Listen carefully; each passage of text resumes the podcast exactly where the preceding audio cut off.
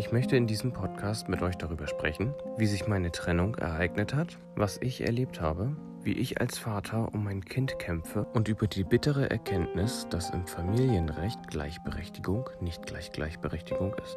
Ich teile diese schwierige Zeit mit euch, um sie zum einen besser verarbeiten zu können,